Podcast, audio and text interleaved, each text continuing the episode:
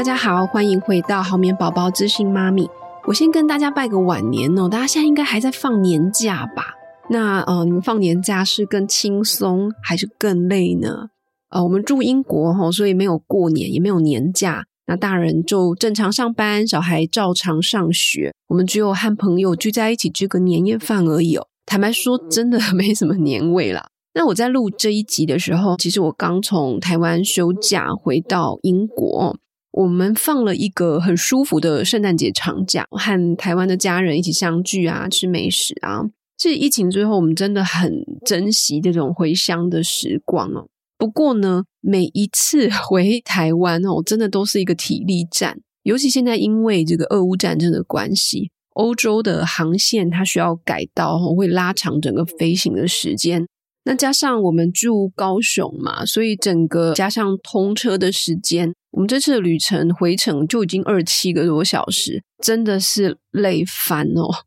我会讲那个为什么二七小时哦。我们这次回程的时候遇到一件事情，就是因为英国十二月跟一月有非常多的罢工，那本来其实我们已经刻意改机票避开海关还有飞机机场那边的罢工，但是我们没有料到，我们抵达当天呢是火车的罢工。大家可以想象嘛，就是你很多交通工具，火车你就完全不能坐了。那我们在那个机场刚好是比较偏远的，所以呢，所有的人都改搭计程车，因为没有大众运输，所以所有的人都在抢计程车。光排计程车的队伍大概就要两三个小时，真的是昏倒哦。所以其实我非常不喜欢坐飞机哦，但没有办法，因为我们住在英国，所以呃也得常飞行啦。然后还有一些我先生工作啊，一些其他的关系哦，所以我们是很常飞行的一家人。从小苏打大概两个月小嫩婴的时候啊，他就跟着我搭机从台湾飞到英国。七八个月大的时候，他就跟我们飞西班牙。那一岁多的时候，我们也飞了两趟的西班牙，一趟的布拉格哦。怎么那么喜欢西班牙？哦，因为西班牙的东西很好吃。好，那两岁多的时候呢，我们又飞回去台湾。那一趟旅程，我们飞回台湾之后呢，又飞去纽西兰，然后再这样飞回来。三岁多的时候呢，又是一趟台湾跟英国这样子来回。四岁的时候，因为疫情关系，我们没有飞。那还有这一次五岁了哈，也是跟我们飞一趟台湾。所以算一算，虽然中间已经因为疫情有比较少飞一点，但他还是跟着我们飞了九趟的长途飞行。那短程的也有八趟，所以几乎每一个岁数都飞到。那我今天这一集的节目就是要来跟大家分享。那因为现在解封了嘛，所以可能会比较有机会出国坐飞机了。那我就来分享我自己的一些个人经验，从睡眠的角度啊，哦，怎么样可以帮助宝宝在飞机上相对来说睡得好一点，然后爸妈不要这么累。欢迎收听这一集的节目内容哦。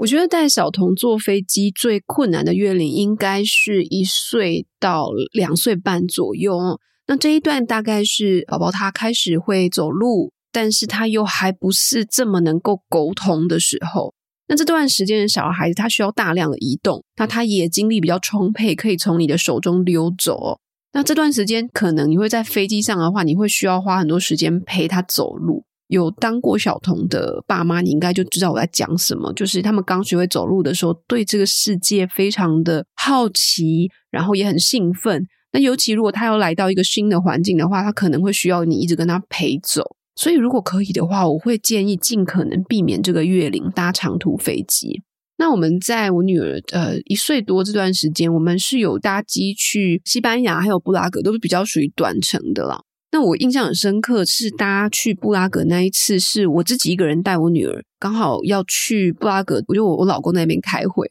那那一段呢，它是欧洲航线的廉价航空，所以它座位非常的窄。那我女儿我就抱在我的腿上嘛，我就抱着她。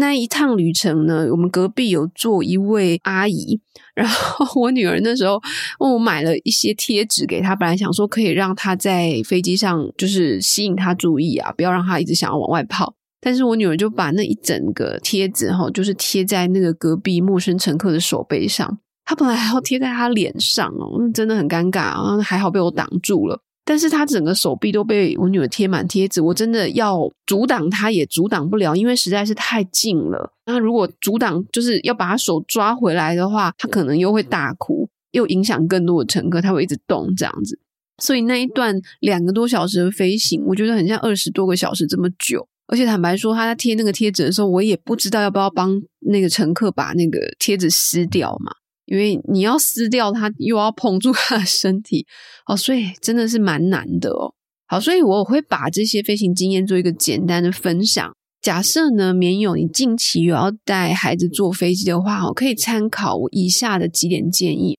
那我用列点的方式跟大家讲。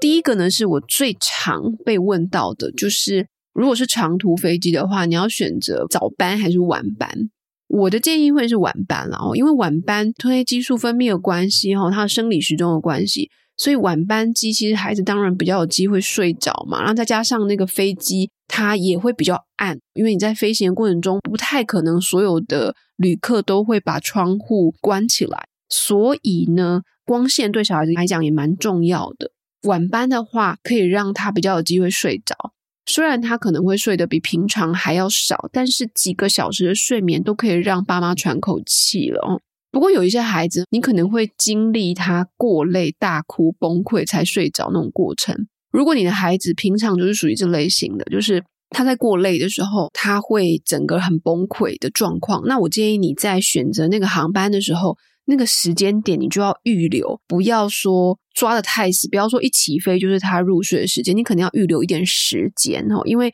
通常你上飞机不会马上睡着，你还会起飞嘛，然后空姐还会送餐，通常是会送第一餐，然后可能到真的开始熄灯的时候，大概也会过了两个多小时左右了哦，所以你可以抓一下，就是你们飞行的时间。那第二个呢，是尽可能去降低光线的干扰。其实声音的话比较不用担心，因为飞机它本身就是一个天然的白噪音，还蛮大声的哦，所以声音对孩子的影响是比较小的。那比较关键的环境因素是光线。长途飞机你通常是可能起飞后过两个多小时才会熄灯，所以假设你想要跳过第一餐，然后让宝宝早点睡觉的话。如果是抱在怀里的话，比较容易一点，就稍微用个纱布巾什么，稍微帮他遮一下眼睛。那如果是小童的话，你可能要准备一块比较大的布，可以稍微搭一个小帐篷。如果飞机已经是可以平飞的话，就是已经略过那个起飞时间的话，你就可以让他躺着，然后搭个小帐篷，稍微遮盖一下。那第三个建议是哦，我会建议准备睡衣啊、熟悉的小玩偶、奶嘴啊、睡袋这一些的哦。换洗衣物一定要多准备一两套，因为在飞机上有时候一些很难你预期的事情，可能打翻水呀、啊，然后尿裤子这些的哈，你要多准备。那睡衣我建议可以准备一下比较好，还有准备一些平常入睡时比较熟悉的小玩偶或者是奶嘴，尤其是奶嘴，奶嘴记得带备用的，而且你要放在很好拿取的袋子，因为你可能在飞机上手忙脚乱，很容易一直掉下来，那飞机上又很脏。如果你来不及消毒，你可以再拿另外一个奶嘴给它塞，所以多准备几个奶嘴哈。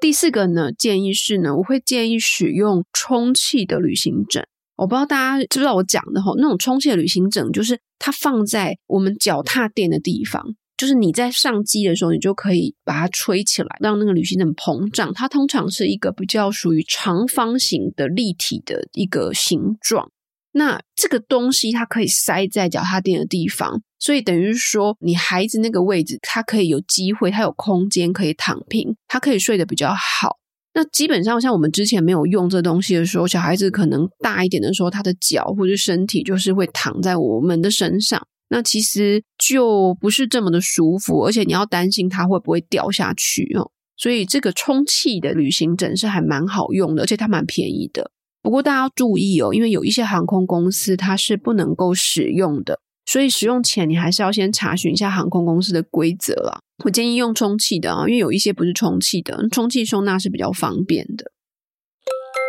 好，第五点呢是会建议要带足够的食物。其实食物真的蛮重要的哈，因为如果是小宝宝的话，亲喂妈妈就非常方便啦。我带小苏打两个多月大回英国的时候，因为那时候我完全亲喂嘛，所以很方便。其实带小宝宝没有这么难，就是有需要他在哭的时候，或者是那种飞机升降的时候，你就直接喂奶。升降的时候，因为那时候会耳膜可能会有点不舒服哈，所以那一段时间可以准备一些奶啊，或者是小童的话准备一些零食，让小孩子方便吃，让小孩子吃饱，然后也可以减缓那个耳膜的不舒服。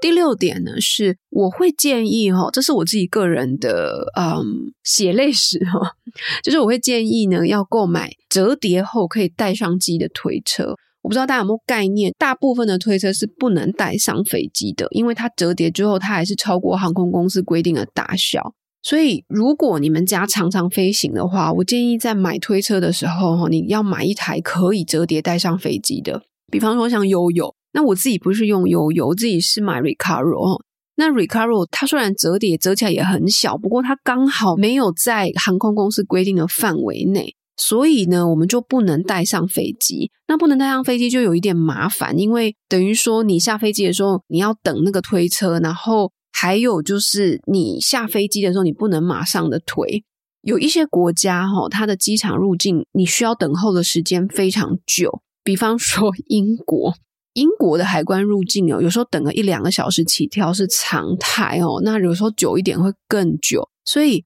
在那段时间，你没有推车可以使用的话，你要一直抱着，然后再加上可能大家已经下飞机，已经非常累了，你这已经没有什么体力了。那大家全部都挤在一起排队，那个感觉真的很不舒服。所以，如果你可以一下飞机，你就直接把那个推车摊开来，让孩子躺在推车上，你可以加快你前进的速度哈，你可以排队排比较前面啊，你的手臂也会非常感谢你。那那一段等待的时间，孩子也会比较有机会在推车上睡着，所以这是我觉得，呃，我有点后悔当时没有投资这一块的这个设备了。然后，如果我有第二胎的话，我一定会买一台。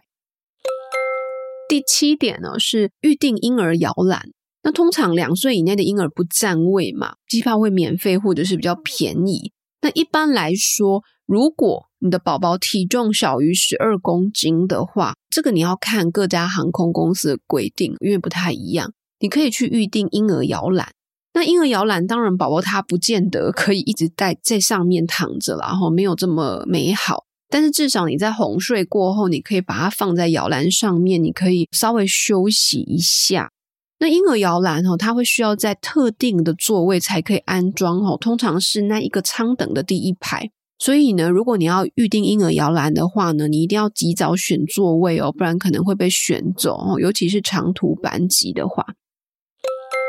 第八点哦，是一个呃小小的推荐哈，这个是我没有帮他们做广告啊，但是我自己做过，觉得非常的喜欢，就是纽西兰航空公司的空中沙发哈，叫做 Sky Coach。如果你们家有小小孩的话，但又很想出远门旅行。我还蛮推荐纽西兰航空的空中沙发。纽西兰航空空中沙发，因为没有画面，我又跟大家解释一下它是怎么样哦。它呢是其实也是一般的经济舱的座位，但是呢，它那个座椅的设计，前面那个角角的地方哦，它在飞上去之后，它可以把它放平，所以你只要再加买一个经济舱的票价，我忘记多少钱了，但是反正会比商务舱便宜很多，就对了。你再加一点钱，你可以把那一排整个座位摊平。它其实有一点点像我刚刚讲的那个充气旅行枕的概念，因为它是座椅原本就是这样设计的嘛，哈，所以它是整排都可以这样坐，它比较一体成型，很舒服。它可以让一个小个子的大人跟一个小孩整个躺平睡觉。我们在飞纽西兰的时候，刚好也是小苏达达刚满两岁的时候，那时候也是蛮困难的。不过呢，因为可以全程躺着，我就跟他躺着玩，躺着睡整路，所以其实我觉得没有这么辛苦。像我跟我先生的腰都不是很好，这种躺平的设计，我觉得真的是爸妈的福星哦。但很可惜，因为这一个空中沙发的设计呢，被纽西兰航空拿走专利，所以你可能只有在纽西兰航空可以达到。其实我还蛮希望有一天它可以普及的啦。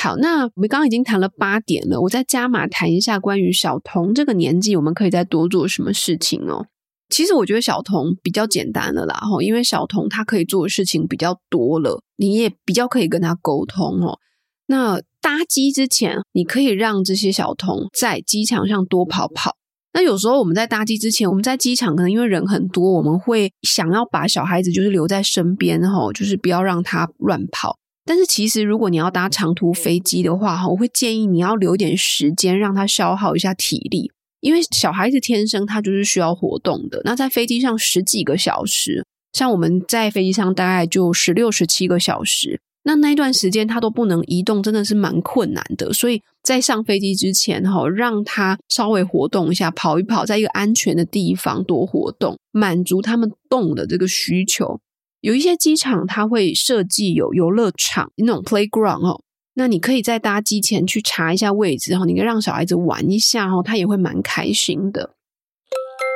最后一点是针对小童的话呢，我会准备飞机使用的耳机、儿童杂志啊，还有一些我也会准备儿童的平板，或者是你没有儿童平板的话，你也可以用 iPad，然后下载一些儿童的节目，用离线版的。那虽然飞机上它本身会有娱乐的设施，就是它可能会有一些娱乐影片，可是有时候很难讲，因为假设刚好 影片坏掉，哈，不要说不可能，这真的我们也发生过。那或者是里面没有你小孩子想要看的节目，因为有些小孩他是蛮挑节目的，所以你自己准备会比较安全一点哦。像我们家平常在家的时候，不太常让小孩子看电视，我们最多也是让他看个半个小时。但是坐飞机的时候，我们就大解放，所以我女儿还蛮喜欢坐飞机的，因为在飞机上她可以看大量的影片哦。那时候我们就放宽心让她看。那儿童用的耳机，我会再另外买，是因为它可以控制音量，然后戴起来也比较舒服啦。不过可能大部分比较好的航空公司，他们也会有儿童的耳机，就看大家要不要准备了齁。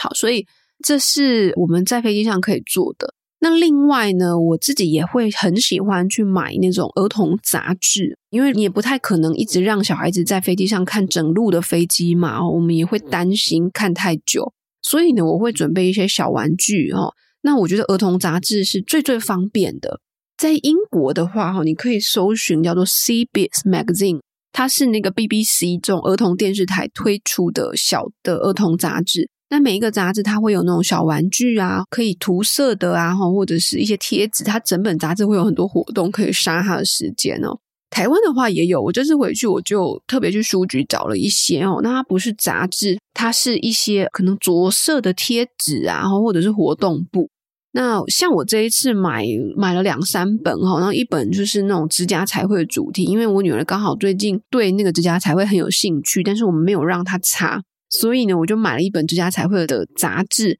然后它上面是很多贴纸，可以帮上面的娃娃贴彩绘贴纸哦。那一本他就玩了快一个多小时，玩到他都嫌累了，因为有太多指甲要贴了。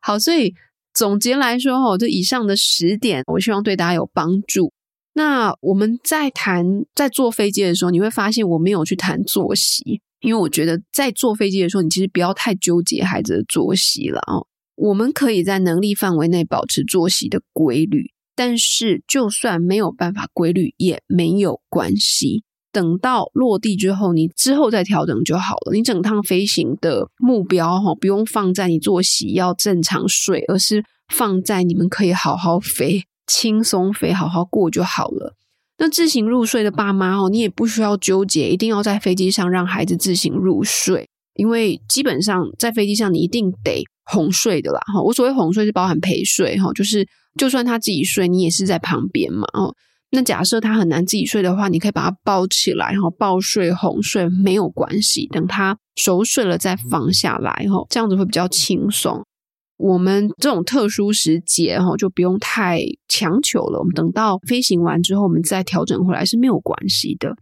另外有一个常见的问题，就是有一些爸爸妈妈哈会问说，可不可以使用药物让孩子在机上睡好一点哦？那我知道在台湾。有一些家长会使用感冒药，可以让小孩子比较昏睡。那我要提醒一下这部分呢，请你务必要咨询过医生哦。你要确保孩子的月龄跟身体的状况是可以服用的。那另外，因为每一个孩子他对于药物的反应不同，有一些药物在某些孩子身上是嗜睡，可是有一些在有一些孩子身上他是会过动，会很嗨，所以你反而会适得其反哦。所以我会建议你在使用这一些我们所谓的比较助眠的感冒药之前，哈，你先在家里测试过一次，你不要在机上第一次服用哦。那除了你可以去了解它的效果之外，你也可以去测试宝宝他的身体反应，会比较安全啦。不过原则上，我不是这么建议使用药物了，我自己是比较不倾向使用。但是如果说真的没有办法，然后你的医生认为可以的话，那就是斟酌使用了。